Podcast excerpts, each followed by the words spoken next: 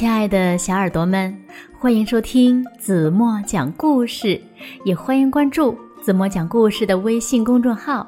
我是子墨姐姐。从前呢，有一只从来不微笑的猫。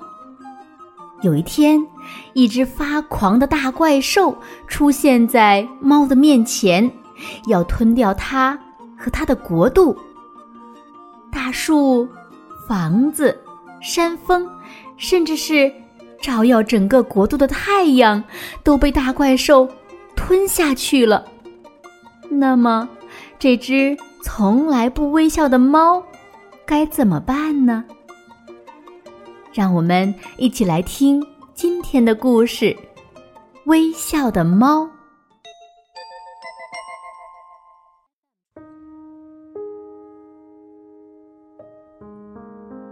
从前，有一个非常非常美丽的国家，它沐浴在阳光下，那里有山峰、房子和树木，还有花儿开在草坪上。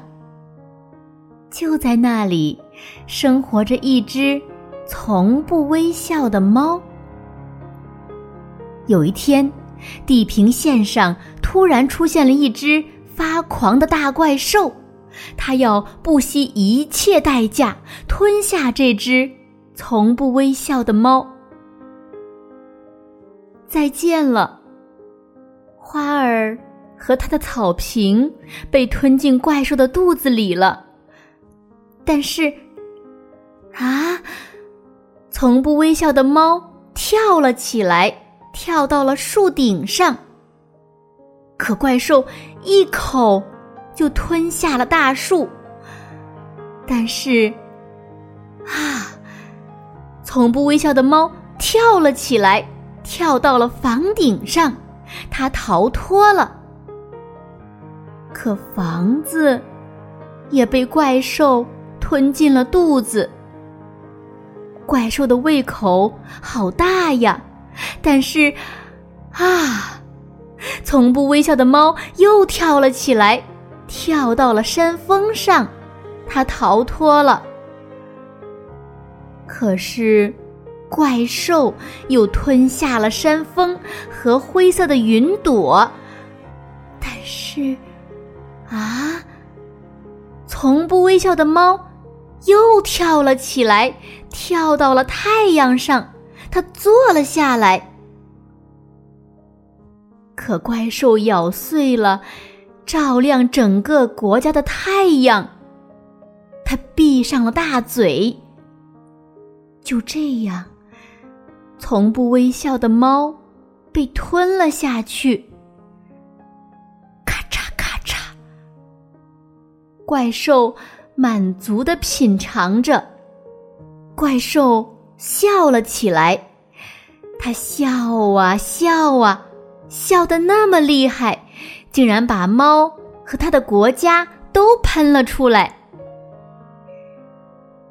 如今，有一个非常非常美丽的国家，它沐浴在阳光下，那里有山峰、房子和树木，还有花儿开在草坪上。就在那里，生活着一只微笑的猫。好了，亲爱的小耳朵们，今天的故事呀，子墨就为大家讲到这里了。那今天留给小朋友们的问题是：你们知道最后怪兽为什么会把猫和它的国家都喷出来了吗？请小朋友们认真的想一想，然后呢，把你们的答案在评论区留言给子墨吧。好了，今天就到这里吧。明天晚上八点半，子墨还会在这里用一个好听的故事等你回来哦。你一定会回来的，对吗？轻轻的闭上眼睛，一起进入甜蜜的梦乡吧。晚安喽。